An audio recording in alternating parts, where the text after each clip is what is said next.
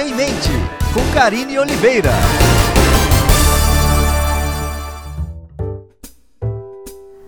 Hábitos são poderosos, mas delicados.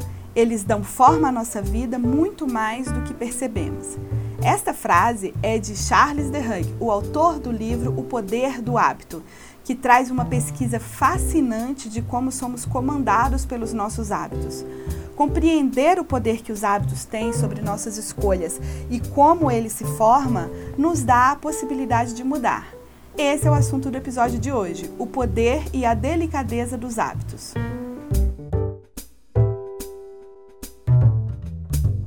Em uma de suas pesquisas, o especialista em memória Larry Squire descobriu que os hábitos, além de poderosos, são muito delicados.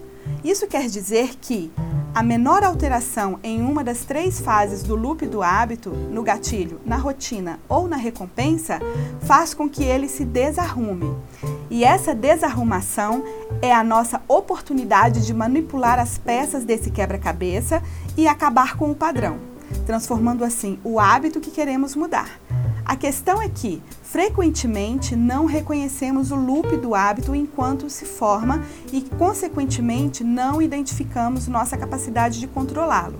Se aprendermos a observar os gatilhos e as recompensas, poderemos mudar as rotinas e, voilá, temos um novo hábito. Os hábitos não são inevitáveis mas eles podem ser ignorados, alterados ou substituídos. A descoberta do loop do hábito é tão importante porque revela uma verdade básica. Quando um hábito surge, o cérebro para de participar totalmente da tomada de decisões. Ele para de fazer tanto esforço ou desvia o foco para outras tarefas. Se você não lutar contra um hábito que você queira mudar, se você não encontrar novas rotinas, o padrão irá acontecer automaticamente. Os hábitos nunca desaparecem de fato. As últimas pesquisas sobre a ciência dos hábitos mostram que não há como apagá-los definitivamente. Mesmo em estudos recentes, quando memórias são deletadas, hábitos cognitivos antigos são realizados e construídos. Estão lá, nas estruturas do nosso cérebro. Mas esta é uma notícia com duas faces. Isso tem suas enormes vantagens. Pensa como seria assustador e trabalhoso termos que reaprender a tocar o nosso instrumento após cada concerto ou reaprender a dirigir após cada viagem? Por causa dos hábitos criados durante o tempo que dedicamos ao instrumento, realizamos inúmeras ações ao tocar sem sequer nos darmos conta. Então, já que o cérebro não sabe a diferença entre o hábito bom ou ruim, o que, que a gente faz? Nós podemos forçar essas tendências nocivas a ficar em segundo plano, assumindo o controle do loop do hábito. Saber como o hábito se forma nos dá o controle sobre ele.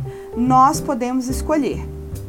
Podemos mudar as rotinas, adquirir novos hábitos, fortalecer os bons hábitos até que eles sejam mais poderosos que os hábitos ruins. E aí, quais hábitos você precisa adquirir e quais hábitos você precisa desativar para alcançar a performance que você quer? Pense sobre isso, escolha seus hábitos, suas escolhas. Eu sou Karina Oliveira e esse é o Music Mente. Você encontra o Music Mente no Instagram, no Facebook e no YouTube. Me siga nas redes sociais e fique por dentro de assuntos que irão te ajudar a desenvolver o seu potencial e a alcançar a vida e a performance que você quer. Espalhe essa notícia, compartilhe com quem você se importa e vamos em frente. A música que você quer está na sua mente.